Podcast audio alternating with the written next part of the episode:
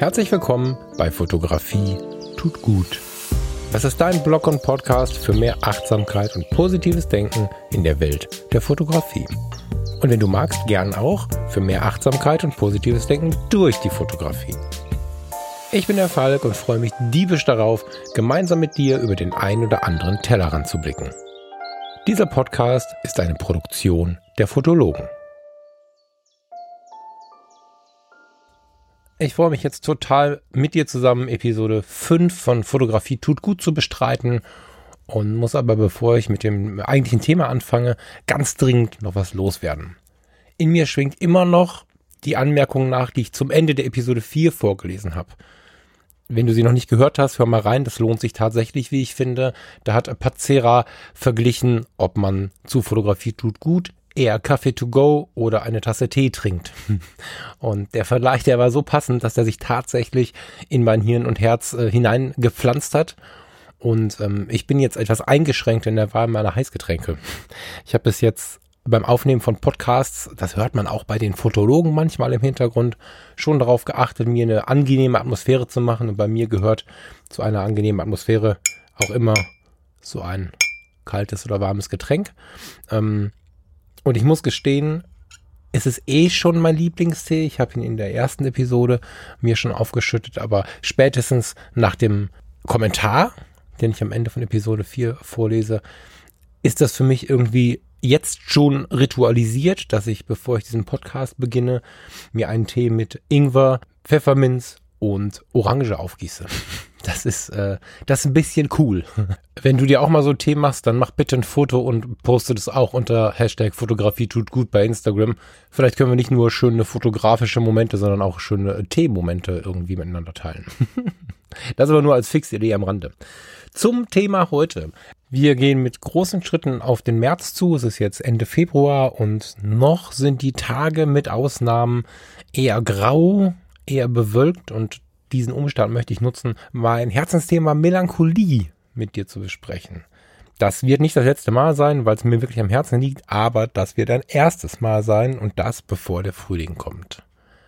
Die Episode heißt Von der Symbiose aus Fotografie, Glück und Melancholie. Ich habe da ganz bewusst zumindest zwei Worte eingebaut, die nicht wenige Menschen nicht miteinander verbinden können und möchte dich mitnehmen auf eine kleine Reise auf eine Reise in die Melancholie. Und wenn du jetzt denkst, oh Gott, was soll ich denn da?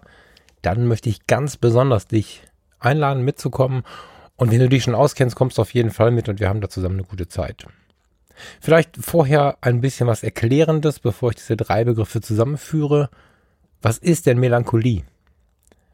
Für viele Menschen ist Melancholie das, was es eben nicht ist. Melancholie ist nicht Traurigkeit, Melancholie ist nicht Depression, Melancholie ist nicht Krankheit. Damit habe ich mir jetzt nur mal drei Begriffe rausgesucht, die viele Menschen mit der Melancholie verbinden. Das ist nicht die Melancholie. Melancholie ist Besinnlichkeit, ist Nachdenken, ist Sensibilität und ganz wichtig ist Ehrlichkeit zu sich selbst. Und am Ende sag ich für mich, Melancholie ist Entschleunigung wir leben in einer Zeit, wenn du einfach deinen Weg mitgehst mit den anderen um dich herum, dann ist die Wahrscheinlichkeit sehr hoch, dass du in Stresssituationen gerätst. Dann ist die Wahrscheinlichkeit sehr hoch, dass du in für dich persönlich Unwohlsein verursachende Druckverhältnisse gerätst. Die können im Job entstehen, die können in der Familie entstehen. Das ist äh, so ein Ding, was viele zum Beispiel sich nicht erlauben wollen zu fühlen. Die können im Freundeskreis entstehen die entstehen überall da, wo Menschen für andere Menschen mitdenken und von anderen Menschen etwas erwarten. Das macht man so, heute musst du sehen, wo du bleibst, das geht nicht anders. Es gibt halt Dinge, um die man sich kümmern muss. Erst die Arbeit, dann das Vergnügen und so weiter und so fort.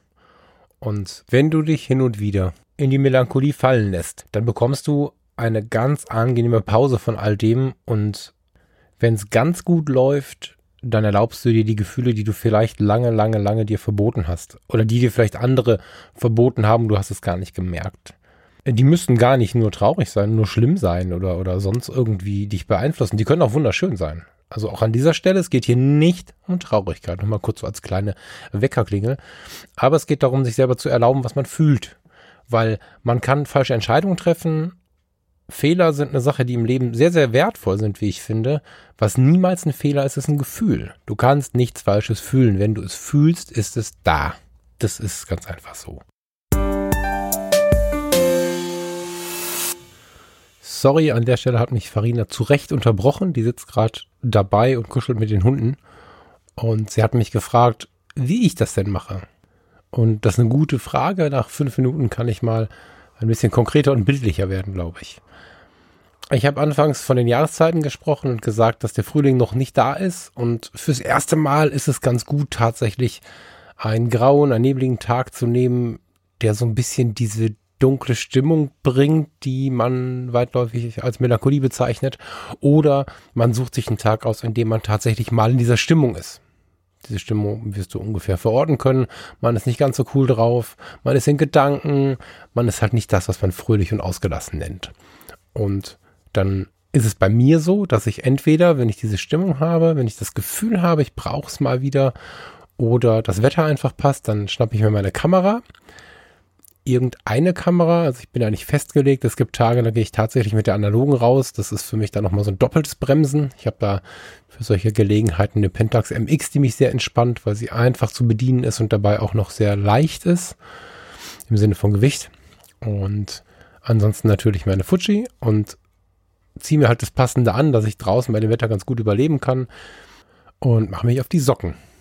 Das alleine braucht ja schon so ein bisschen Überwindung, weil das meistens die Tage sind, an denen man am liebsten mit irgendeiner Tasse Tee auf dem Sofa verschimmeln wollen würde. Aber es sind auch die Tage, an denen man extrem ehrlich zu sich ist. Man ist auch empfänglich für zu extremes Negativdenken. Da muss man sehr aufpassen, dass man diese Grenze nicht überschreitet. Aber man ist auch sehr empfänglich für das, was einem im Leben gerade nicht passt. Man ist offener dafür, sich nicht alles schön zu reden und an diesen Tagen nicht zu sagen, das Leben ist wundervoll, das muss alles so sein. Und für die Verhältnisse, die gerade herrschen, ist das schon gut, wie es ist. Sondern man ist offen dafür, sich darauf zu besinnen, was mag ich denn vielleicht mal tun? Wonach steht es mir? Was fehlt mir vielleicht auch? Man ist einfach freier und ehrlicher zu sich selbst. Und ich persönlich ziehe dann raus. Manchmal brauche ich nur laufen. Ich bin hier in, in, in Ratingen ganz gesegnet von verschiedensten Landschaften, die fast alle fußläufig erreichbar sind, inklusive der Großstadtlandschaften. Aber manchmal muss man halt auch einfach ins Auto steigen und mir tut es sehr gut, mich in dieser, in dieser Stimmung, in eine reizarme Umgebung zu begeben. Das heißt also, ich gehe in die Wälder oder ich fahre auf die Felder und inzwischen gucke ich sogar darauf, dass ich, wenn ich in die Wälder gehe, irgendwelche großen Buchenwälder eher aussuche, weil sie halt so eine gewisse Gleichförmigkeit haben oder mir eher einen Feldweg aussuche, der etwas weiter ist über die Felder, damit ich einfach relativ reizarm unterwegs bin. Und ob ich mir dann Musik auf die Ohren packe, die nicht so textlastig ist, sonst bin ich da wieder irgendwie drin verloren oder ob ich das in wirklicher Stille erlebe. Das ist stimmungsabhängig, aber ich erlebe das mit der Kamera in der Hand und, und begebe mich dann in diese reizarme Umgebung, in diesen Nebel, schalte meine Kamera, wenn sie denn digital ist, auf schwarz-weiß. Äh, in der Pentax ist dann äh, ein Trix 400 drin, das ist ein Schwarz-Weiß-Film. Und dann lasse ich mich einfach so ein bisschen auf die Situation einmal alleine mit mir zu sein. Natürlich kannst du da auch bunt fotografieren, das ist nicht das Problem. Schwarz-Weiß nehme ich persönlich, weil ich das Annehmen, also das die Situation annehmen, wie sie ist, ähm, inzwischen sehr kultiviere. Und das heißt, wenn ich in melancholischer Stimmung bin, dann ist Schwarz-Weiß der Film, der dazu passt. Und dann versuche ich nicht dem entgegenzuwirken, sondern dann nehme ich einfach auch diese Stimmung an und äh, unterstreiche sie nochmal mit dem Schwarz-Weiß-Film und ziehe mir das raus, was ich Positives aus dieser Stimmung ziehen kann. Und genau das ist der Punkt, den man sich später auch zunutze machen kann, nämlich wenn man diesen, diesen Vorgang verstanden hat, wenn man, wenn man gespürt hat, was da mit einem passiert, dann kann man das wirklich in andere Lebensbereiche transformieren. Weil die Tiefe, die du in diesen Momenten empfängst, diese Ehrlichkeit zu dir selbst, diese Momente mit der Kamera in der Hand, die ganz andere Fotos hervorrufen wird, das, äh, das sei versprochen. Ich bin gespannt. Also hier nochmal der Hinweis auf Hashtag fotografietutgut.de. Ein graues Foto aus dem Wald kann extrem wohltuend sein. Es ist nicht immer alles traurig, was dunkel ist. Und diese Gefühle, die du bei diesen, bei diesen Spaziergängen mit dir selbst ähm, erlaubst, die können dich dazu führen, was du vielleicht für Wege gehen möchtest in der Zukunft. Die können dir aber auch fotografisch in anderen Bereichen weiterhelfen. Wenn du, wenn du solche Gedanken, solche Vorgehensweisen, solche Stimmungen mit in deine Porträtshootings zum Beispiel nimmst und mit deinem Gegenüber darüber sprichst und du schaffst es, mit deinem Gegenüber in diese Stimmung zu kommen, dann hast du wieder eine ganz andere Form der Fotografie, als wenn du dich hinstellst, ein Posing abarbeitest und vielleicht ein Lächeln in die Kamera bekommst. Weil der Betrachter, ich meine, am Ende fotografieren wir dafür, dass es uns gut geht, aber wir mögen es auch, wenn es dem Betrachter gut geht, wenn er sich das anschaut. Und ein Betrachter, der eine ihm bekannte Situation wiedererkennt, ist jemand, der auf dein Bild eingeht. Und da ist es nicht immer so, dass man in die Kamera lächelt. So. Ne? Der Betrachter, der sich noch nie hat fotografieren lassen, der wird sich wenig in einem Modelfoto wiederfinden, wo entweder das Model fröhlich in die Kamera lächelt oder irgendwie posend verbogen am Boden sitzt. Der Betrachter wird sich wiederfinden oder die Betrachterin wird sich wiederfinden, wenn es einen melancholischen Blick aus dem, aus dem Fenster gibt, bei Regen oder wenn du, wenn du einfach eine ganz natürliche Emotion abgebildet hast. Entweder einfach nur durch dein Bild weil du alleine fotografiert hast, für dich, wie es am Anfang jetzt gerade beschrieben wurde, oder wenn du schon weiter bist, weil du diese Emotionen in deinem Model, in deinem, in dem Gesicht deines Models, deines Gegenübers provozieren konntest. Aber wir bleiben jetzt mal in der Situation, in der du halt alleine unterwegs bist. Ich habe jetzt gerade eine ganze Zeit überlegt, wie soll ich denn vermitteln, was passiert, wenn du dann die ersten 10, 15 Minuten gegangen bist. Und ich glaube, da gibt es nichts zu vermitteln. Ich glaube, das solltest du mal versuchen, solltest dich mal darauf einlassen und solltest einfach deinen Geist aufmachen, sowohl für das, was du fotografisch siehst, also verbiete dir nicht irgendwie technische Überlegungen zu haben, was kann ich jetzt hier für den Brennweite nehmen, wie kann ich das am besten abbilden, sondern versuch dir einfach alles, was dir in den Sinn kommt, zu erlauben, genauso aber auch das, was sich um dein Leben rankt, was sich um die Emotionen rankt. Und wenn du dann eine gewisse Zeit mit dir und der Kamera unterwegs bist, dann wirst du ganz automatisch in deine Themen kommen. Wenn ich dir den einen Tipp geben darf, versuch dich auf die kleinen Dinge zu konzentrieren. Also such nicht den Epic Shot des Jahrhunderts, sondern schau dir mal einen Weidezaun an. So ein Weidezaun steht da mitunter schon 40 Jahre, hat schon ziemlich viel erlebt, hat Moos an sich, hat äh, einen aktuellen Stacheldrahtzaun, davor war mal ein anderer Zaun genagelt. Vielleicht findest du noch einen Fetzen und einen Aufkleber vom Gebirgsverein oder so es gibt an diesen kleinen Dingen, an denen wir jeden Tag vorbeirennen, so viele Details zu entdecken, die tatsächlich gerade an so einem Tag plötzlich zu großartigsten Fotos führen können. So. Naja, und wenn du dann in einer melancholischen Stimmung über die Felder läufst und du hast vielleicht Familienmitglieder, Freunde, Nachbarn, die dich dabei beobachten, die denken, Mensch, was ist denn da passiert? Der oder die ist aber traurig da ist irgendwas, da ist irgendwas, da müssen wir mal gucken, wie wir da helfen können. Oder noch schlimmer, hintenrum muss man sich dann mal informieren, was da so los ist. Und das sind oft die, die auf uns zukommen, wenn sie uns in dieser Situation gesehen haben, wenn wir mit ihnen darüber gesprochen haben, vielleicht auch, die uns dann versuchen aufzuheitern, weil sie glauben, wir sind traurig. Die kommen dann mit einem mitleidigen Blick auf dich zu und das meinen sie ernst und gut vor allen Dingen. Ja, also das ist jetzt keine Anklage von mir. Kommen auf dich zu und sagen, oh Gott, jetzt müssen wir mal gucken, das werde ich mal wieder hier rausholen und dann schütteln sie so an dir und versuchen dich aus dieser melancholischen Stimmung mit Heiterkeit herauszubringen. Heiterkeit ist in der Gesellschaft, in vielen, vielen Teilen der Gesellschaft, muss ich sagen, ja, verbunden mit bunt, mit vielen Farben, mit etwas ausgelassener, lauterer Stimmung und in vielen Köpfen ist es gar nicht, gar nicht, gar nicht vorhanden, dass man in der Ruhe sehr glücklich sein kann. Und dass man auch, auch im Zweifeln sehr glücklich sein kann, weil man auch im Zweifeln sehr ehrlich zu sich ist. Und die beste Therapie mit sich und dem Leben klarzukommen und andere nicht zu verurteilen, anderen zu glauben, mit anderen zu leben. Ein großer Schlüssel dazu ist auch Melancholie, weil du in der Melancholie dir selbst beweist, dass du ehrlich zu dir bist. Viele Menschen, die ein Problem mit Vertrauen haben, die schieben das auf eine Situation, wo ihnen quasi das Vertrauen gebrochen wurde. Also, wo irgendjemand ihnen gegenüber nicht ehrlich war. Meistens ist es aber so, dass sie ihre eigenen Gefühle gar nicht zulassen, völlig egal welche. Die wunderschönen oder die traurigen oder die Sehnsüchte oder was auch immer. Und dadurch sich unbewusst selbst belügen und Wie willst du anderen vertrauen, wenn du dir selbst nicht vertrauen kannst? Das ist echt ein Schlüssel, meiner Meinung nach. Und in der Achtsamkeit geht es ja darum, dass du Gefühle und Momente zulässt, dass du sie annimmst, wie sie sind. Und der Moment ist, wie er ist, so.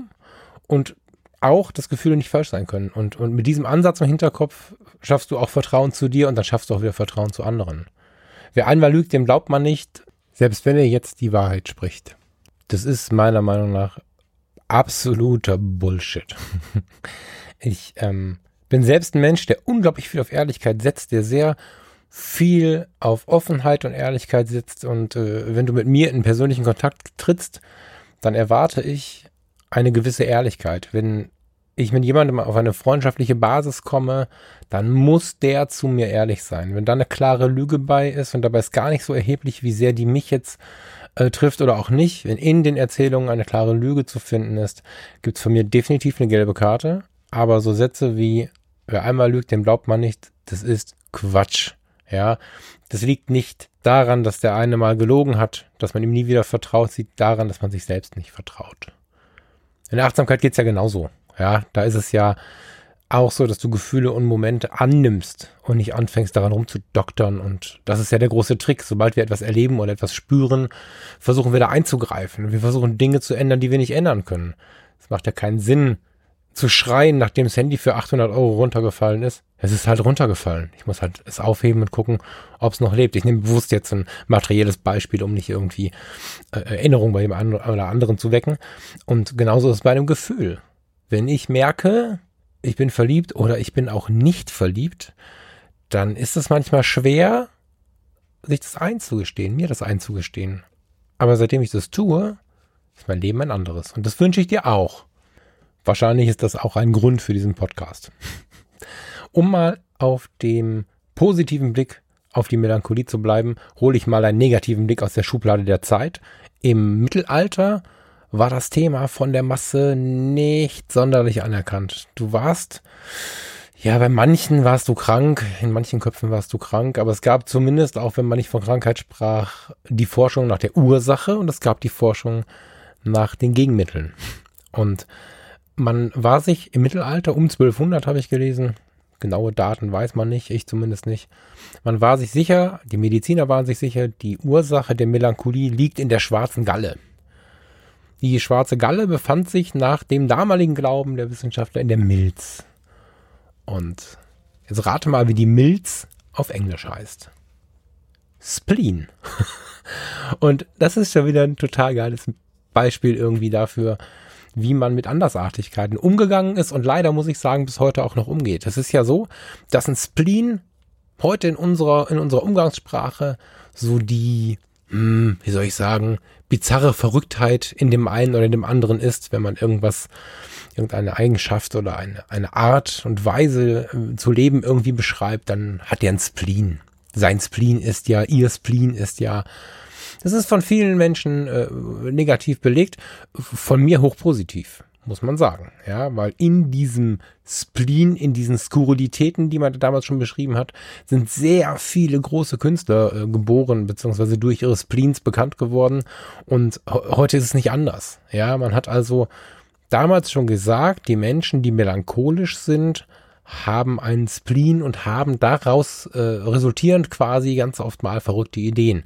Verrückte Ideen würde ich heute als Kreativität umschreiben. Und wenn du dich in der Fotografenwelt mal umguckst, dann sind da gar nicht so wenig, gar nicht so viele wollte ich sagen, da sind da gar nicht so wenig äh, Männlein wie Weiblein übrigens, die genau so ein Bild darstellen, die irgendein tiefes Schwarz-Weiß-Foto zum Profilbild haben. Ich habe gerade einen Kollegen ähm, vor Augen, der, der die Hände vorm Gesicht hat oftmals sind es so melancholische oder, oder irgendwie artverwandte Szenen, die die Menschen benutzen, um sich selber darzustellen. Oftmals sind in, in den Fotos, in den, in den freien Arbeiten, sind gar nicht so selten immer wieder melancholische Ausbrüche dabei. Ob sie sie so benennen und ob sie so solche angenommen haben, ist eine andere Frage. Aber man findet sie sehr, sehr oft und gerade bei denen, die wirklich auch Kreativität austreiben dann. Also die, die in der Fotografie auch eher mit der Kunst verwandelt sind die haben ganz oft so einen gewissen melancholischen Grundansatz. Manche ganz bewusst. Die lassen es inzwischen zu und haben gemerkt, was es mit ihnen macht. Alles cool. Andere gehen ab und zu mal einfach raus, ganz bewusst, um das zu aktivieren. Das reicht gleich auch noch ein Satz dazu. Und die nächsten machen es ganz unbewusst. Auch okay. So. Wenn du hinschaust, also wenn du ganz genau hinschaust, findest du sogar bei Leuten, wo du, wo du die Kreativität gar nicht so sehr vermutest. Also jetzt sagen wir mal, wie es ist.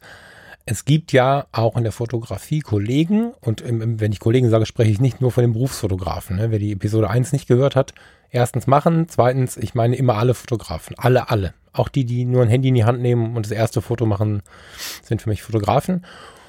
Und gerade unter den ganz Vernünftigen, unter denen, die ihr Konzept haben, die ihre Arbeit machen, gerade unter denen findet man, wenn man ganz genau hinschaut, fast immer auch einen kleinen melancholischen Ansatz. Mal zwischendrin, vielleicht unter 100 Fotos eins, vielleicht unter 15 gesprochenen Sätzen zwei Worte, aber auch da ist er oftmals vorhanden. Ich interpretiere das dann ganz oft als der will eigentlich raus, muss mich dann aber zurückhalten, weil ich finde auch, dass man selbst so seine Wege so ein bisschen finden muss. Man kann so einen Tipp geben oder so, ne? Aber ich renne dann da nicht hin und schmeiße ihm die Achtsamkeitskeule um die Ohren und sage, da hast du gerade kurz nachdenklich geguckt, du musst jetzt mit. Nein, das gibt's halt nicht. Jeder, der hier zuhört, kann ja auch ausmachen. So, ne, das finde ich halt total wichtig.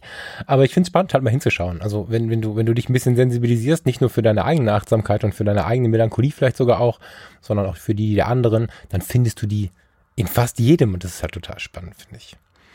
Ich habe mir als ich das hier so überlegt habe, was ich so erzählen möchte, ich ähm, mal um transparent zu sein, ich mache mir so fünf, sechs, sieben Worte, die ich mir hinschreibe, ähm, habe ich mir, glaube ich, bei Steve Jobs abgeguckt. Mach mir immer mal so ein Wort und dann da drumherum möchte ich halt erklären, was Sache ist oder was ich dazu denke.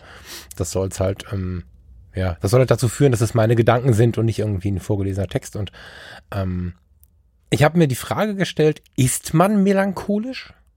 Also ist man von vornherein melancholisch oder wird man melancholisch? Und, und wie wird man melancholisch, wenn man das möchte? Und, und ja, kann man das denn lernen oder so? Und die Frage, die finde ich total spannend und habe da tatsächlich ziemlich lange dran rumgedacht, sodass dieses Thema Melancholie äh, ursprünglich geplant sollte, das in die erste Episode mit rein. Aber das hat einfach nicht funktioniert, weil ich es noch ein bisschen in mir rumrühren musste, wie ich es denn irgendwie in Worte fasse. Und bei dem Lesen und, und Querschauen habe ich mir zwei Zitate auf den Zettel gepinnt. Einmal habe ich in einer älteren Ausgabe der Psychologie heute, das ist ein ganz cooles Fachmagazin, was gar nicht so sehr Fachmagazin ist. Also der Fachmann muss halt ein Mensch sein, so. Kannst du gut lesen. Also wenn du Bock drauf hast, Psychologie heute findet sich in ziemlich vielen äh, Zeitschriftengeschäften, inzwischen sogar bei Edeka und Co. Ne? Ähm, in der Zeitschrift habe ich in der alten Ausgabe gefunden, Melancholie lernt man ohne Worte. Das ist, das ist vielleicht für den einen oder anderen keine befriedigende Antwort, aber es ist eine Antwort. Und den spannenden Teil finde ich gar nicht, dass man dafür keine Worte findet, sondern den spannenden Teil daran finde ich, dass man es lernt. Also da steht nicht kann man lernen, sondern lernt man ohne Worte. Fand ich total gut. Und ich habe ein Zitat gefunden von Ulrich Horstmann, der ist Literaturwissenschaftler und Philosoph. Man kann sich nicht aussuchen, wie man tickt. Aber man kann sich entscheiden, im Einklang mit seinen Veranlagungen zu leben. Finde ich auch super, super spannend. Denn wenn wir jetzt mal auf die Frage wieder zurückgehen, die ich gerade gestellt habe, ist man melancholisch? Wird man melancholisch? Kann man das lernen? Dann sind wir genau da. Es ist natürlich so, dass Menschen verschiedene Veranlagungen haben. Du kommst grundsätzlich erstmal schon mit so einem Päckchen daher, was du gesammelt hast. Das hast das eine, das bisschen hast du schon mitbekommen. Das war in deinem Butterbrotpapier, in deiner DNA, in deiner, in deiner Erbmasse mit dabei. Dann hat dir hier jemand noch ein Brot zugeschoben. Der nächste hat dir ein Bier gegeben, ein Glas Schnaps und vielleicht auch noch mal eine Milch. Und man muss realisieren, wir sind zu einem großen Teil auch das, was wir von anderen haben. Prägungen, Verhaltens, also Prägungen von anderen, Verhaltensweisen von anderen, das, was unsere Eltern uns vorgelebt haben, unsere Klassenkameraden, unsere Stars im Fernsehen oder damals noch in der Bravo, das, das ist das, woraus, also die Summe aus all dem sind jetzt halt wir. So. Also was ist man? Ist man melancholisch? Wird man melancholisch? Wann wurde man melancholisch? Das ist alles schon ah, ziemlich harter Tobak, an dem man schon den einen oder anderen Tag irgendwie äh, im grauen November verbringen kann, darüber nachzudenken. Ich glaube, es ist gar nicht so wichtig. Also es ist, es ist wichtig, damit umzugehen, aber es ist nicht so wichtig, die unbedingte Antwort zu finden. Denn du kannst von vornherein zur Melancholie neigen, du kannst von vornherein immer schon irgendwie eher nachdenklich sein, äh, ein eher ruhiger Mensch sein, ein in sich gekehrter Mensch, oder du kannst Hans Dampf von allen Gassen sein, der immer fröhlich ist oder meint immer fröhlich sein zu müssen, mal drüber nachdenken. Und all das, deswegen ist das Zitat so toll, hindert dich ja nicht daran, dich zu entscheiden, im Einklang mit deinen Veranlagungen zu leben. Heißt also auch mal rechts und links zu schauen vom Weg. Weil im Einklang leben heißt ja nicht nur, ich renne den Weg entlang, sondern heißt auch zu schauen, was tut dir gut. Ich persönlich zum Beispiel bin eher jemand, der unterm Strich ist. Der zwar präsent auftritt, wenn ich, wenn ich unter Menschen bin, beschäftige ich mich super gerne mit den Menschen. Ich glaube, einen ziemlich offensiven Humor zu haben ähm, zugleich habe ich aber auch eine Seite an mir, die sehr ruhig ist, die sich zurückzieht, die beobachtet, die melancholisch ist. Und ich fühle mich richtig wohl und zu Hause, wenn meine Laune so ein bisschen unterm Strich ist. Wenn sie ein bisschen schwer wird, dann bin ich halt zufrieden. Wenn du jetzt aber gar nicht verstehst, wovon ich spreche, sondern das Ganze eher für dich neutral beurteilen würdest, gerade dann oder, oder sogar in, in über guter Stimmung beurteilen würdest, du das gar nicht verstehst, dass der Reiz ist, genau dann würde ich dir wirklich empfehlen, mal aktiv rauszugehen. Geh mal raus, es nutzt jetzt gerade ganz gut, dass es noch, noch nicht Frühling ist und wenn du es später mal hörst, nutzt ein Regentag oder ein, ein vernebelter Tag und spätestens, wenn der Oktober, November kommt, wird es wieder extrem spannend. An solchen Tagen zur Verstärkung, das muss nicht so sein, aber zur Verstärkung ist es ganz toll, mal rauszugehen und sich selbst zu suchen. Einfach nur sich mal hinzugeben, seinen Gefühlen hinzugeben, in sich reinzuspüren. Und für mich ist es immer in der Symbiose mit dem Fotografieren. Weil wenn du, vielleicht hast du es gerade schon gedacht, du hörst jetzt einen Podcast, da sagt dir einer, geh mal raus und denk mal an dich. So, also mal so ein bisschen flapsig gesagt, geh mal raus und find dich mal. So, da werden viele durch die Welt latschen und nach kurzer Zeit denken, Alter, ist das langweilig hier, was soll ich denn hier? So, ne? Und natürlich ist es so, dass du theoretisch beim Spazierengehen durch die Natur, wenn du nur spazieren gehst, auch zu dir selbst finden kannst, aber da wir ja alle sehr mediengeschüttelt sind, sehr viel Input haben, den ganzen Tag aus allen Richtungen, ist es für uns schon relativ schwer, ohne eine Beschäftigung in die totale Ruhe zu kommen. Dann kommen wir eher zum Thema Meditation. So. Fotografie ist für mich auch eine Form der Meditation, aber auch das in einer späteren Episode. Wenn wir jetzt so einen Tipp hören, wie ich den gerade so ein bisschen klugscheißermäßig durch die Welt werfe, nämlich geh mal raus und such dich mal, dann ist es ziemlich gut, was dabei zu haben, was du als Katalysator nutzen kannst. Und das ist die Kamera. Also in all diesen emotionalen, achtsamen Themen ist für mich immer der Katalysator die Kamera. Manchmal auch der Fotograf, der andere Fotografen, der Ansporn. Aber in erster Linie ist es die Fotografie. Ob es jetzt eine geile Kamera, eine alte Kamera, eine analoge Kamera oder eine Handykamera ist, das kannst du jetzt nach deinen persönlichen Wünschen dir aussuchen. Ich finde ja immer, dass sie irgendwie inspirierend sein muss. Für mich muss eine Kamera ein bisschen geil sein. Ähm, meine Fujis finde ich unglaublich reizvoll und, und, und inspirierend. Ähm, so, und es gibt sicherlich für jeden so seine Kamera, die ihn inspiriert, aber am Ende ist es egal. Wichtig ist meines Erachtens, äh, wenn ich jetzt davon spreche, dass du die Kamera für all diese Themen nutzt, dass du so eine gewisse Verbindung zu der Kamera hast. Eine Verbindung ist auch schon, bevor wir uns hier falsch verstehen, wenn du sie haben möchtest. Also wer schon mal unglücklich verliebt war, weiß, wie eng die Bindung zu etwas ist, was man nicht hat. Wenn ich also mir eine Kamera kaufen möchte oder gerade erst gekauft habe, äh, dann heißt es nicht, dass du jetzt irgendwie warten musst und, und mit der Kamera dein, dein halbes Leben verbringen musst, bis dass du mit ihr losziehst, sondern du sollst sie halt mögen, den Moment mögen und sie dann wirklich mitnehmen, all diese Themen, die sich mit, mit dir beschäftigen. Wenn du jetzt also unterwegs bist und dem Falk mal glaubst, dass es ganz cool ist, mal rauszugehen und sich selbst zu suchen, Melancholie zu suchen, wenn man sie nicht schon kennt, und das machst du halt ein Date mit der Melancholie. Aber wenn du sie noch nicht kennst, ist es halt extrem wertvoll, extrem wertvoll, mein Gott, mit der Kamera loszuziehen, weil sie deinen Blick halt auch schärft. Und das wirklich in so einer ganz stark schwankenden Wechselwirkung, die ich persönlich als super angenehm empfinde. Ich freue mich, dass ich meine Kamera dabei habe. Ich freue mich, dass ich vielleicht, wenn wir mal auf den Anfänger schauen, mir was Neues vorgenommen habe, ein neues Hobby habe, vielleicht auch je nachdem, wie du gestrickt bist, was Neues Technisches in der Hand habe. Darüber freue ich mich und gehe raus und habe halt mal keine Termine gemacht, habe halt mal keinen um mich herum und fotografiere im Wald oder also ich denke schon für den Anfang ist Reizarm ganz gut. Ähm, auf den Feldern, wo auch immer, so für mich umher. Und während ich das tue, bin ich halt in irgendeiner Form dann doch beschäftigt. Das heißt, ich habe nicht dieses Problem der, der, der Sinnsuche irgendwie. Jetzt laufe ich hier rum und suche mich. Wie soll ich mich denn suchen? Hier, was ist ja, hier ist ja, wer hat denn sein Müll hier liegen gelassen? Oh, guck mal, ein Hase. Das, da, passiert dann zu viel. Wenn du die Kamera hast, fokussierst du im wahrsten Sinne des Wortes. Du fokussierst deine Gedanken auf das, was du suchst, entweder aktiv oder es passiert einfach, indem du vor dich hin fotografierst. Man kommt ja dann ins Denken, weil irgendwann kommst du in so eine Ruhe. Da ist ein Baum, vielleicht sitzt irgendwo ein, ein, ein, ein Greifvogel auf irgendeinem Ast, vielleicht siehst du eine einsame Blume irgendwo auf dem Feld stehen. Irgendwas findest du immer, fokussierst das, fotografierst das, schaust es dir an. Idealerweise, je nachdem wie weit du bist, auch schon in äh, deiner Farbeinstellung, die du, die du so präferierst. Also wenn du jetzt äh, in JPEG fotografierst, dann, dann hast du ja mitbekommen, wenn du die Fotologen hörst, dass es da gute Möglichkeiten gibt, das auch von vornherein zu tun. Wenn du in RAW fotografierst, kannst du ja trotzdem Schwarz-Weiß, Farbe, was auch immer einstellen. Dann siehst du im Bild, während du fotografierst und spätestens nachdem du fotografierst, äh, halt im Zweifel dann auch schon ein schwarz-weißes Bild, obwohl das RAW dir am Ende alle Möglichkeiten offen lässt. So. Ähm, Du erlebst also das, was du fotografierst, schon so, wie du es haben möchtest und kommst immer wieder auf dich selber. Das passiert ganz automatisch. Das ist, glaube ich, so ein Melancholie-Lernen ohne Worte, fotografieren gehen. Und gleichzeitig, also mit der, mit dem Umstand, dass du, auch wenn du vielleicht gar nicht so richtig weißt, was das soll, was, was will der von mir, was, was will ich von mir, äh, wenn du dir Zeit nimmst, zwei, drei, vier Stunden, um draußen mal in der Ruhe fotografieren zu gehen, mit dem Ziel, mal zuzulassen, wenn Gedanken kommen, so, dann ist es auch so umgekehrt, dass du damit wiederum deine Fotografie veränderst. Ja, das meine ich so, dass du deine Fotografie, ich, ich, ich persönlich meine sogar, deine Fotografie verbesserst. Jetzt nehmen wir mal an, du läufst durch die Welt, du gehst durch die Welt, weil du bist ja schon so ein bisschen runtergekommen und lässt mal zu, was du so denkst. Denkst mal über Dinge nach, über die Liebe nach, über deine Sehnsüchte nach. Was fehlt dir? Völlig egal in welchem Bereich was, was würdest du gerne mal haben? Wir alle haben immer irgendwas, was gerade nicht so läuft. Also selbst ich, der gerade von einer gewissen Unbeschwertheit ähm, spricht, hat natürlich Dinge, die gerade nicht so laufen. Und die lässt man dann einfach mal für sich zu.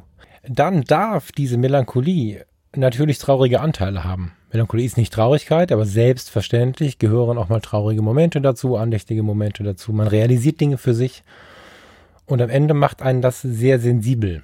Wenn du also eher so eine coole Socke bist, die sonst immer sagt, nee, nee, passt schon, wie geht's, muss, muss und so, dann ist der Moment eher ein sensibler Moment. Wenn du in diesem sensiblen Moment fotografierst, dann wird deine Fotografie besser. Und sie wird anders, sie wird ein gutes Stück tiefer, muss man dazu sagen. Und ich spreche jetzt nicht von Storytelling, ne? ich spreche ganz, ganz einfach nur von sensibel. Ich fürchte, dass der Begriff sensibel oder gar hochsensibel von dem einen oder anderen inzwischen als inflationär empfunden wird. Aber Fakt ist, 15 bis 20 Prozent der Menschen sind hochsensibel. Was diese Menschen, ich glaube, ich gehöre dazu, was diese Menschen ihr Leben lang jeden Tag empfinden, kann jeder in kurzen hochsensiblen Momenten empfinden. Es ist nicht so festgelegt, man ist hochsensibel, sensibel oder unsensibel, sondern das sind einfach Persönlichkeitsmerkmale, die da sind und die sicherlich auch mal schwanken können. Ich habe auch schon mal gehört, das war jetzt aber unsensibel. Kann ja nicht sagen, das kann nicht sein, ich bin ja hochsensibel. Will heißen, wenn du diese Dinge zulässt, dann wirst du andere Dinge fotografieren. Ich würde mal die Frage stellen, was sind sensible Fotos? Ja, ich glaube. Ich glaube, ich stelle dir mal die Frage, was glaubst du, was ein sensibles Foto ist? Ich meine damit natürlich nicht die Interaktion mit dem Betrachter nachher. Das wäre so, wenn man es ganz genau betrachtet, die richtige Definition des Ganzen, sondern ich meine, was ist das Foto, was in der Sensibilität entsteht und was ist der Unterschied? Ich glaube, das sind die Fotos, die im Alltagsstress ganz oft im Ausschuss landen. Das sind kleine Blüten, die vielleicht mitten auf der Straße irgendwo zwischen zwei Rissen irgendwie versuchen, sich an sich zu kämpfen. So, hat jeder schon mal gesehen, ne? Die wenigsten laden es hoch. Meistens sind es Jugendliche, müsst ihr mal drauf achten. so kleine einzelne Blüten in einer Welt, wo sie eigentlich nicht hingehören. Was ein Gleichnis sein kann mit einer Situation. In der Jugend wird oft Einsamkeit empfunden, oft Langeweile empfunden, oft eine gewisse, keiner versteht mich Situation irgendwie dargestellt. Und was passt da besser als eine kleine einzelne Blüte, die versucht irgendwie mitten in einem Betonmeer sich aus einem kleinen Spalt zu, zu kämpfen? Ne? Solche, solche Gedanken haben wir als Jugendliche noch. Da ist noch viel mehr Kindheit da. Bei Erwachsenen siehst du super wenig. Und wir müssen gestehen, häufiger bei den Mädels als bei den Jungs. Das sind oft so Gleichnisse, die wir uns dann irgendwann, wenn wir erwachsen genug sind, wie wir glauben, dann nicht mehr erlauben.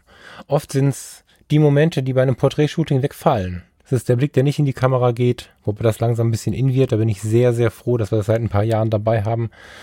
Es ist vielleicht oftmals der Moment, in dem man oder in dem das Gegenüber, wenn man Menschen fotografiert, gar nicht für einen da ist sondern, sondern so ein Pausenmoment oder wenn er für sich ist. Das sind so diese kleinen Dinge, die, wenn man achtsamer fotografiert, wenn man melancholische Gedanken sich dabei zulässt, viel eher auch benutzt werden und fotografiert werden, als wenn man einfach so in seinem Alltagstrott irgendwie so durchfotografiert.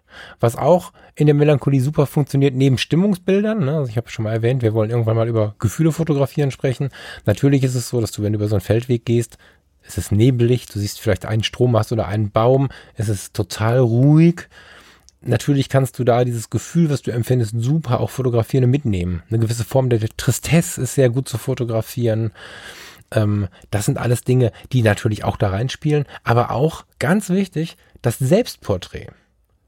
Selbstporträts sind eine Sache, die hart unterschätzt werden vor allen Dingen, weil viele von uns gar nicht so richtig Bock haben, sich das eigene Gesicht dann nochmal irgendwie in ihren, in ihren Fotoaccounts anzugucken. Aber ein Selbstporträt ist auch eine Sache, die richtig, richtig viel mit einem machen kann.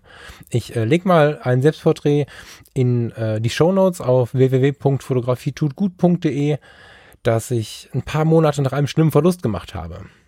Da war die Trauergrad der Melancholie gewichen und ich ähm, habe die Gefühle der letzten Monate für mich bebildern können. Ich habe einen Abschluss schaffen können. Das sind so Dinge, damit ist die Fotografie plötzlich Therapie. Das ist eine ganz, ganz, ganz großartige Sache. Selbstporträts sind mutig, keine Frage. Dazu muss man auch eine gewisse Offenheit haben, besonders wenn man sie äh, der Welt zeigt, aber die können extrem gut tun. Zusammengefasst würde ich sagen, dass Fotos in diesem Modus den Dingen, die so im Alltag eher unbedeutend oder unbeliebt sind, eine gewisse Wichtigkeit verleihen. Und das sind oft Bilder, die sich mit Einschnitten, Erlebnissen, Ereignissen beschäftigen, bei der Verarbeitung helfen und dabei helfen, die Gedanken zu finden. Das geht auch nachher zu Hause weiter. Also ich bin schon Freund des Fotografieren, ich bin kein Freund der Bildbearbeitung. Ähm, aber dennoch landen die Dinger ja am Ende auf dem Rechner, ob du jetzt äh, im, im, Photoshop drin rumrührst oder ob du sie einfach anschaust oder ein bisschen zurechtschneidest. Du beschäftigst dich ein weiteres Mal damit. Du beschäftigst dich, ob du möchtest oder nicht, auch mit den Gedanken, die du, die du in dir hattest, während du das Bild gemacht hast. Und da musst du jetzt nicht das Gleichnis mit der kleinen Blume fotografiert haben und dann an die Einsamkeit denken. Du kannst auch irgendein Motorrad fotografiert haben und dabei aber darüber nachgedacht haben, was du jetzt mit deiner Situation im Job machst. Und du wirst zu Hause nochmal drüber nachdenken. Und das mit einer gewissen Unbeschwertheit, die du vielleicht zu Hause so noch nie gefunden hast, weil du das Foto ja gemacht hast, als du mit dir alleine warst. Ein bisschen weiter weg warst von diesem Job. Kennst du noch die äh, gute alte Foto-Community? Das war so der Anlaufpunkt im Internet, wenn man Fotografie interessiert war, so ab der Jahrtausendwende. Da gab es nicht 20 Accounts, da gab es kein Facebook, da gab es kein Instagram, da gab es die Foto-Community und zwei, drei andere Foren, die kaum einer besucht hat, also zumindest im deutschsprachigen Raum. Und da waren wir alle. Da haben wir uns alle immer wieder getroffen, um uns gegenseitig unsere Fotos zu zeigen, um Fotostammtische abzuhalten, um uns kennenzulernen und ich weiß, dass hier auch der ein oder andere jetzt gerade zuhört, der noch aus dieser Zeit kommt, der mit mir mitgegangen ist durch die verschiedenen Social Media Accounts. Das war eine große Zeit und diese Foto-Community war unterteilt in verschiedene sogenannte Sektionen. Du konntest also deine Bilder hochladen und du konntest sie hochladen als Naturfotograf in die Untersektion äh, Wildlife, in die Untersektion Rehwild, in die Untersektion Whatever. Oder du konntest Autos, ich weiß, es gab eine Sektion, die hieß am Ende Hydranten, es gab Telefonzellen. Also der Laden war groß genug, um Untersektionen, Untersektionen, Untersektionen zu bilden und immer wieder zu irgendeinem Motiv oder einem Zustand zu gelangen. Und das mit dem Zustand der, der Geschichte war ich damals sehr dankbar, ähm, weil es gab unter anderem die Youth Connection. Das war eine von den Obersektionen. Man musste maximal, ich glaube, 25 sein. Ich habe zum Ende hin immer mal wieder mein Geburtsdatum geändert, um dabei bleiben zu dürfen, weil die Youth Connection so das kreativste Ding in der Foto-Community war. Und da gab es die Sektion Emotionen. Das feiere ich ja schon laut, dass es so eine Sektion gab. Oder gibt, muss man fairerweise sagen. Es gibt die Foto-Community noch. Und eine Untersektion von Emotionen in der Youth Connection war leise. Und was man da gefunden hat, waren in der Regel melancholische Bilder, achtsame Bilder. Heute wird das Ding wahrscheinlich Achtsamkeit heißen, wenn man es mal von vorne denken würde. Und es hieß nicht Traurigkeit. Und das, muss ich sagen, war ein, war ein großes Ding und eine ganz, ganz großartige Sache, weil genau die Fotos, von denen ich gerade erzählt habe, die ich versucht habe zu beschreiben, haben sich da damals in Masse gefunden. Wer diesen Style noch so ein bisschen weiter verfolgt, ist mein Eindruck, ist die Redaktion von Querfeld ein. Das ist ein Online-Magazin, was in seinen Beitragen immer wieder Bilder und Fotografen zeigt, die da so ein bisschen reinpassen. Übrigens nicht, nicht in zu kleinem Anteil, sowohl bei Querfeld ein als auch damals in der Foto-Community, die analoge Fotografie. Das wird auch ganz sicher eine eigene Episode werden, was die analoge Fotografie mit einem machen kann. Ob man da jetzt voll der Crack ist oder sich bei eBay für 15 Euro eine Kamera kaufen muss, ist dabei nicht wichtig. Da sprechen wir bei Gelegenheit auch nochmal drüber. Und bevor wir zum Ende kommen, habe ich ja noch ein Wort stehen auf meinem Zettel zum Thema Melancholie, Fotografie und Glück. Da steht mich zu Hause. Zu Hause und Sehnsuchtsorte steht da. Ich fühle mich in der Melancholie zu Hause. Es gibt Orte und Zeiten, die ich ganz extrem mit Melancholie verbinde und Achtung, keine traurigen Orte und Zeiten, die ich ganz extrem mit der Melancholie verbinde. Und wenn ich ähm, weiß, ich komme da bald hin oder diese Zeit kommt bald, dann weiß ich, ich fühle mich dort zu Hause. Es ist bei mir so, dass ich mich nach einem langen Sommer immer wieder auf die eher grauen Monate freue. Im Oktober geht es immer einmal auf die Insel Texel. Das ist für mich ein, ein Ort der Entspannung. Das ist für mich ein Ort, an dem ich ganz, ganz, ganz tief runterkomme. Wenn ich jetzt darüber nachdenke, was auf Texel alles schon passiert ist, dann sage ich dir, auf der einen Seite sind da unglaublich viele schöne Momente der Entspannung und des mich selber Findens passiert, gleichzeitig aber auch viele Entscheidungen getroffen worden. Sehnsuchtsorte heißen nicht nur Sehnsuchtsorte, weil man da wieder hin möchte, sondern meiner Meinung nach heißen Sehnsuchtsorte auch Sehnsuchtsorte, weil man da lernt, wo man wieder hin möchte. Versuch dich mal an deinen letzten Urlaub zu erinnern, den du vielleicht nicht auf Balkonien und vielleicht nicht 100 Kilometer weiter verbracht hast, sondern schon in zumindest einem anderen Bundesland, gerne aber auch in einem anderen Land. Und vielleicht hattest du auch einen Urlaub dabei, wo du die Seele mal baumeln lassen konntest. Das ist ja so ein schönes anderes Wort dafür einfach sich mal so ein bisschen gehen zu lassen, mal nicht die ganze Zeit im Kreis zu rennen und irgendwelchen Menschen zu folgen, die gerade was von einem wollen. so. Und gerade wenn du diesen Urlaub in einer stressigen Zeit geführt hast, wo du Wochen vorher schon gedacht hast, mein Gott, ich muss in den Urlaub, ich muss in den Urlaub, hier ist so viel Stress, dann wirst du in diesem Urlaub gemerkt haben, dass du, wenn auch nach ein paar Tagen erst, du einen gewissen Abstand gefunden hast. Und oft fängt man in diesen Urlauben dann an, Achtung, böses Wort, so ein bisschen davon zu fantasieren, wie es denn noch laufen könnte im Leben. Und ganz oft sind Urlaube davon bestimmt, dass man entweder im Gespräch mit Partner und Familie oder auch mit sich selbst anfängt zu träumen, was könnte ich denn in diesem Leben anders machen? Ich müsste einfach kündigen, ich müsste mich mit dem und dem mal aussprechen, ich müsste mich vielleicht auch einfach irgendwo anders bewerben. Es geht gar nicht ums, ums Aufhören, sondern ich meine damit auch das Anfangen. Ne? Also nur weil ich ähm, bei den Fotologen viel von der Kündigung gesprochen habe, möchte ich euch die nicht nahelegen, sondern ich möchte einfach nur sagen, es gibt ganz oft die Situation, dass du so weit weg von deinen Druckgefügen bist in diesem Urlaub, dass du plötzlich den Kopf frei hast und nicht nur mehr siehst, was dich belastet und nicht nur siehst, was alles schlimm ist, sondern da das ein bisschen weg ist, auf Abstand ist, siehst du plötzlich auch, wo du hin möchtest. Das heißt, der Weg, wo es hingeht, wird auch ein bisschen klarer. Und auch dazu wieder den Tipp, sich wirklich fotografisch einzulassen, weil das wiederum Zeit mit sich selbst bringt. Selbst wenn man zu zweit fotografieren geht, gibt es ruhige Momente mit sich, wenn es nur der Moment des Fokussierens ist. Das ist ein Effekt, den uns die Seele dankt und jeder für sich hat seine eigenen Momente. Vielleicht hält man dabei die Hand und dennoch hat man ein bisschen was für sich geschafft und für sich herausgefunden. Für mich eine der größten Wirkungen übrigens der Reisefotografie. Also ich bin ein Riesenfreund der Reisefotografie. Ich reise leider nicht so viel, wie ich gerne würde. Im Moment ist es so. Aber die Reisefotografie ist für mich nicht nur mich an den Urlaub erinnern, sondern auch im Urlaub Visionen zu schaffen, zu schauen, wie kann es anders gehen, andere Menschen, andere Kulturen, alle andere Landschaften anschauen und da so ein bisschen meine eigenen Schlüsse draus zu ziehen. Bin ich zufrieden? Bin ich glücklich? Habe ich genug? Ganz großes Thema, gibt auch eine eigene Episode. Habe ich genug? Wenn ich mir dann andere Menschen anschaue, wie gelassen sie vielleicht sind, wie zufrieden sie vielleicht sind. Und in diesem Gedanken, mit Abstand zu dem, was mich sonst stört, habe ich eigentlich gar keine andere Chance, außer in eine melancholische Stimmung zu rutschen. Und in dieser auch glücklich zu sein. Ja, also in dieser einfach ein bisschen was zu finden, was einen glücklich macht. Und das ist auch direkt das letzte Wort, was hier steht, Glück. Was hat das jetzt alles mit Glück zu tun? Wenn ich jetzt so ehrlich bleibe, wie ich es irgendwie auch von dir als Zuhörer gerade verlange, dann habe ich nicht selten in so melancholischen Momenten die Tränen in den Augen. Das ist so, dass wenn ich von, von, ich nehme mal irgendeine Situation, es gibt einen langen Feldweg, auf dem ich die letzten Meter, das Wohngebiet, in dem ich wohne, sehen kann und, und, dann so quasi aus dieser Stille langsam wieder in den Alltagstrott komme mit jedem Schritt. Und nicht selten gehe ich diese Schritte mit einer Träne im Auge und bin dabei extrem glücklich. Warum ist das so? Weil ich es geschafft habe, mal wieder ganz ehrlich zu mir selbst zu sein. Und das ist was, was ich wirklich genießen kann, weil ich es Jahre, Jahre lang mir verboten habe. Zu wem sollst du ehrlich sein, wenn nicht zu dir selbst? Bist doch du der, von dem du dir sicher sein kannst, dass er dir immer zur Seite stehen wird.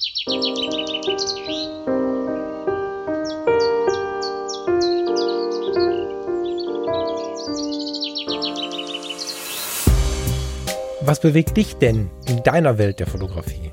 Was hast du erlebt? Was erlebst du? Was hast du für Fragen, Gedanken, Anregungen, Tipps? Lass es mich wissen unter falk.fotografietutgut.de. Völlig egal, ob als MP3 oder als geschriebenen Text. Ich würde mich freuen, wenn wir diese ganze Geschichte hier so ein bisschen zusammengestalten. Ich habe schon viele E-Mails bekommen. Ich habe sie alle beantwortet und werde aber auch zusehen, die Themen in den Sendungen unterzubringen. Es ist natürlich aber nötig, so ein bisschen zu planen. Das heißt nicht, dass man nicht jeden Plan wieder umwerfen kann, aber spätestens, wenn es um Gesprächspartner geht, die mit in die Sendung kommen, muss ich mit denen ja was ausmachen und dann habe ich gerne Vorstellungen davon, was morgen ist. Und weil ich so gerne diesen Podcast ein bisschen dynamisch halten möchte, also mit dem, was so reinkommt an Rückmeldungen, würde ich mich freuen, wenn du mich einfach ein bisschen in deine Gedankenwelt holst und wir zusammen unter Umständen eine Sendung draus machen. Ansonsten alles, was du fotografisch erlebst, was zu dieser Sendung passt, verseh es doch mit dem Hashtag Fotografie tut gut und wir bauen uns so eine kleine Hashtag-Community bei Instagram. Hab eine schöne Zeit, bis zum nächsten Mal, dein